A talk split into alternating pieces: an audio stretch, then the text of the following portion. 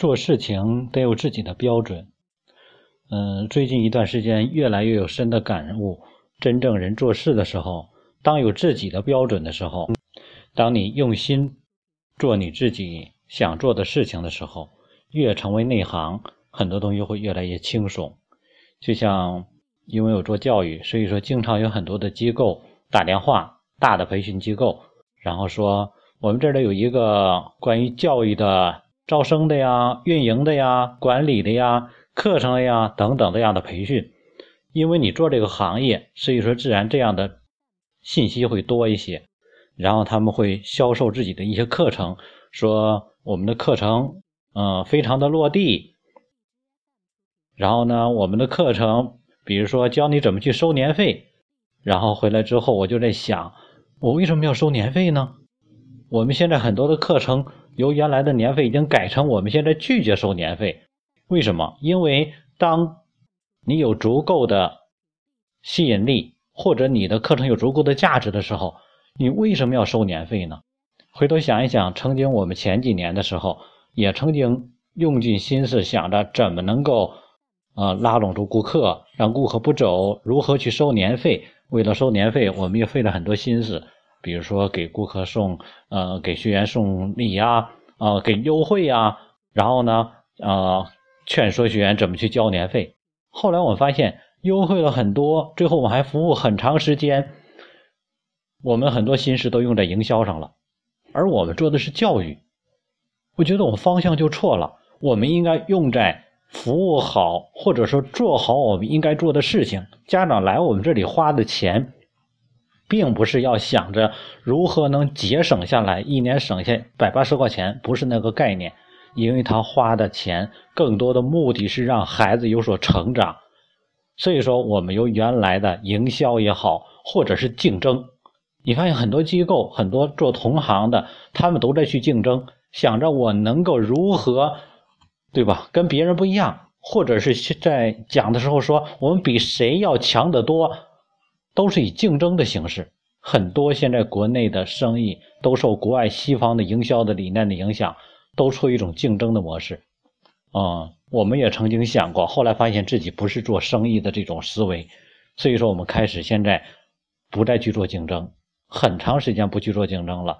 然后呢，我们开始做服务，我们不用去销售，因为没什么可销售的。包括我们开一个课程，我们开一个新班不再去讲说我们这课程怎么好，然后能够怎么样？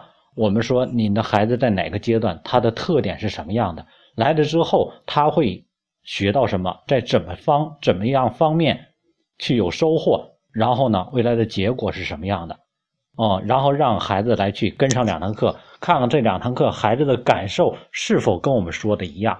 也就是说，我们不是说用尽方法、用尽办法，在家长来的那一次。把家长打动或者诱惑住，而是让家长来慢慢来去体会，因为人生的路是要走的。所以说，我们现在所有的新班的课程都不是说要一次拿单，而是说让家长来去体会好了，让他跟着我们走一段，看看孩子的变化。所以说，我们发现学员越来越稳定，我们越来越轻松，我们不需要像别的机构那样又送这个礼又是那个东西。我发现我们需要的是服务好顾客，服务好我们的学员，而且我们的服务跟很多人做的服务也不一样，所以很多人都说服务要让你的顾客满意，啊，这个是这句话其实是很值得商榷的。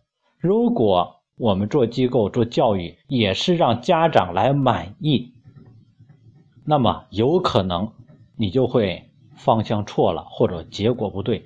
如果家长懂得如何教育，那么他可能没有必要把孩子送到我们机构来。所以很多家长他所期望的满意是让别人去做他想做但是做不到的事情。但是问题是，如果做到了，孩子真的能变得很好吗？不是的。所以说，有的家长说：“啊，我们孩子不听话。”你让我告诉我怎么能让孩子听话？难道让孩子听话了，你的孩子真的就是能够让你满意吗？孩子将来能培养好吗？错了。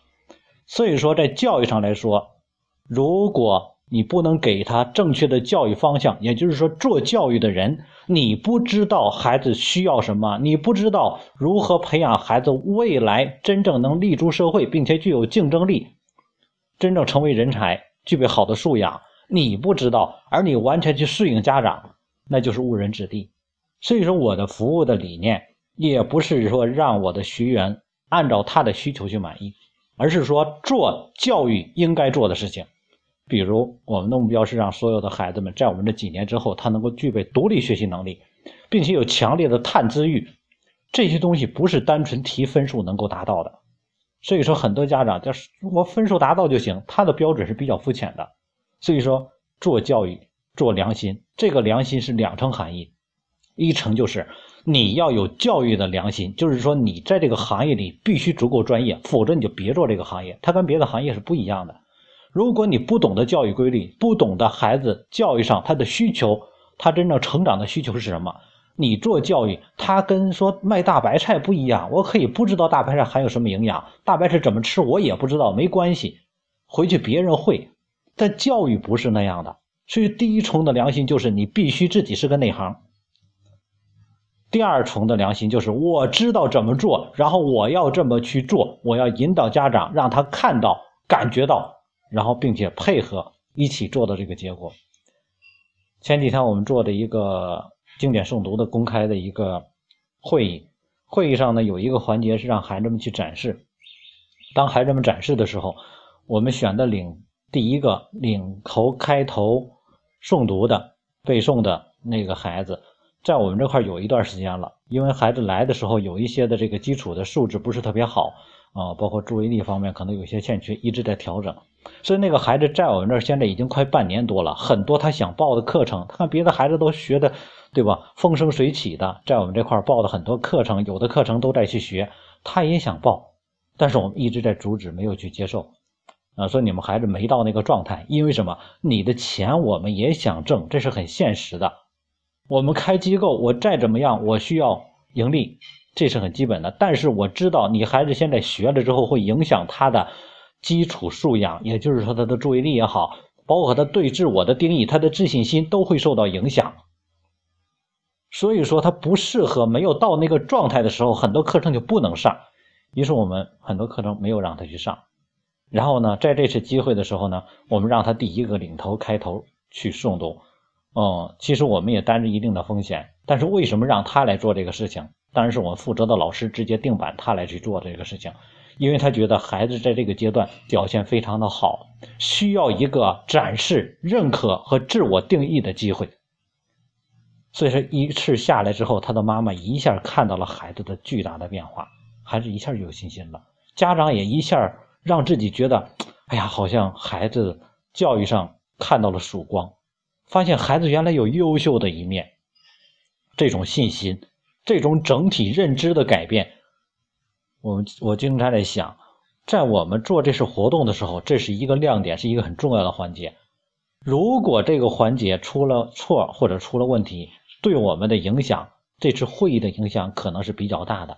但是最大也不过就是一个会议，在我们来说，可能是比如说有可能有两三个想报的，他不报了。但是对我们来说，没有什么太大的伤害。但对一个孩子来说呢？这样一次机会，我们承担这点风险，对孩子来说可能是人生的一个转折点。所以说，什么是教育？就是我们做到一定程度的时候，愿意为孩子去做一些付出，甚至于舍得的东西，给孩子他的成长一些助力。关键点，给他一些转折的机会。所以说，做教育永远不是做生意。所以说，当我们真正看到孩子变化的时候，那种成就才是让我们最欣慰的。在我的一些讲座的时候，很多家长听过我的家庭教育的讲座，嗯，过后很多家长都说听你这样的讲座特别实用。然后有的呢，参加过外界培训的一些就说，啊，用一些流行的事儿就是特落地，啊，然后我就跟他说，我说我的不是落地，因为我从来就没有飘起来过。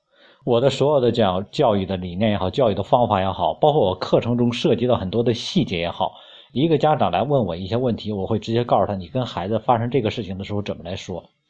我可以直接指导他一步一步跟孩子怎么去辅导，怎么去交流。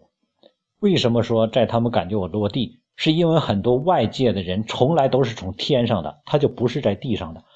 所以说，偶尔脚沾下地，你会觉得哎呀，很值得珍惜。什么叫落地？你怎么飘起来的？先不要说多落地，先说你为啥飘起来。所以说，教育是一个踏踏实实做细致的事情的事儿。它并不是说一些大的理念、大的框架、大的理论就能支支撑着让每一个家长直接能学会。如果家长那么专业，他就不需要听你的课了。所以说，教育没有大事全是一些细节、细枝末节的事儿。把这些细节做好了，自然孩子就能一步一步的成长，去积累起来。教育就是做良心，所以。想让自己越来越轻松，那就是做自己该做的事情。